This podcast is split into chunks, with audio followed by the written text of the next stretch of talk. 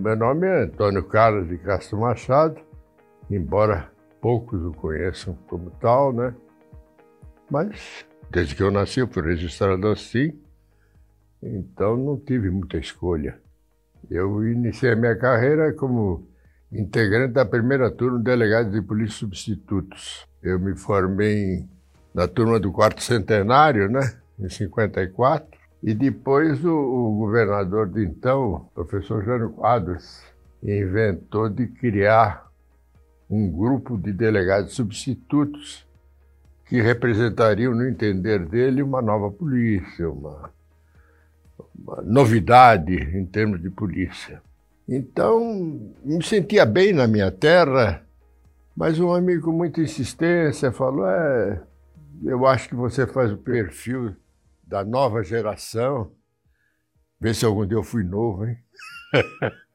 da nova geração de policiais. Aí ele falou: não, nós temos três vagas e o governador me incumbiu de escolher os três restantes. E eu gostaria que fosse você. Quem sou eu, né? Mas eu já senti um pouquinho de vocação, né? Então eu falei, vou topar isso. Não sei o que vai acontecer. Acabei sendo nomeado, fomos recebidos pelo governador, aquele oba-oba, que era uma novidade, uma promoção bastante grande, né? Ele nos recebeu a todos. Uns dois ou três eram meus amigos, colegas de faculdade, né? E muito amigos meus, né? de modo que eu comecei a me sentir bem naquele grupo, né? Alguns eu não conhecia. Bem, eu fui aprovado no concurso e nomeado posteriormente delegado de polícia, estágio interino, né? Eu, eu, lá em Casa Branca, antigamente, tinha uma, um sanatório de ancenianos, que era uma pequena mini cidade. Nessa mini cidade, tinha delegado, que era um senhor, um contador, tinha cadeia, tinha escola, tinha tudo, prefeito, entre aspas, né? Então houve a primeira ocorrência de homicídio num sanatório de ancenianos. Sabe o que isso representa? O máximo de cautela, cautela superior ao Covid em termos de transmissão da moléstia. Então foi um fato para o qual, evidentemente, Ninguém estava familiarizado. Nunca tinha havido aquilo. Em nenhum sanatório de ancenianos. E eu, molecão, estava lá vítima morta e tal, a arma do crime. E o cidadão já preso pela polícia, entre aspas, do local. Conversei com o cara, explicou a situação, era um crime passional. Eu fui lá na cadeia, à distância, e falei pro cara, ah, você está preso em flagrante, né? Mas você não podia tocar em nada, não podia mexer em nada, não podia nada. Daí que essa minha vocação para homicídio. Não como autor, evidentemente, né? Nós ouvimos eh, as testemunhas, evidentemente, a vítima não porque tinha morrido, né? E providenciaram o levantamento do local e tal mas marcou muito a minha carreira.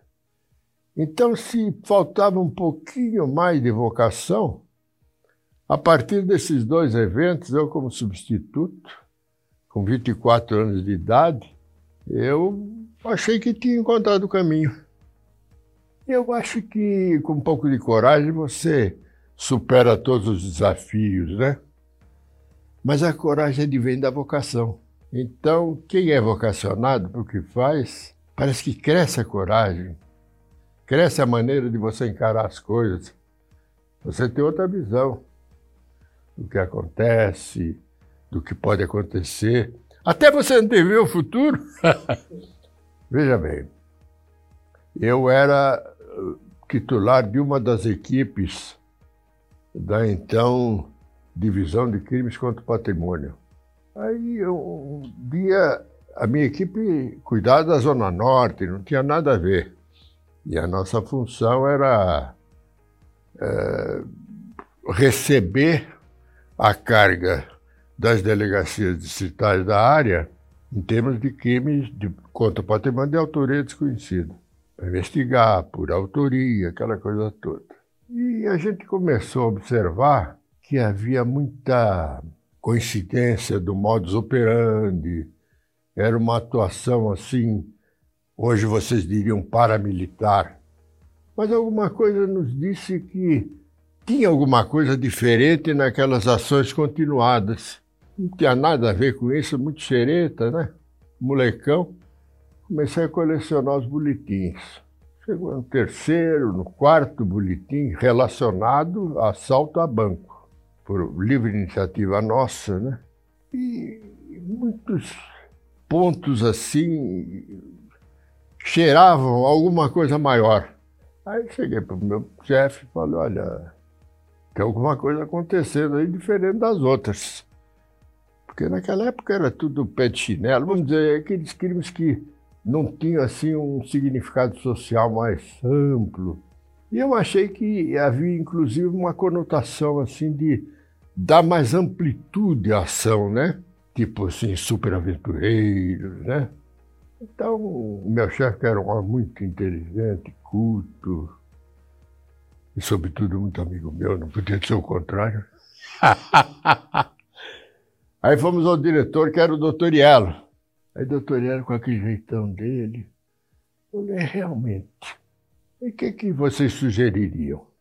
Aí o doutor Barreto falou, ah, vamos criar um setor voltado especificamente com essa área, porque nós estamos na rabeira dos acontecimentos.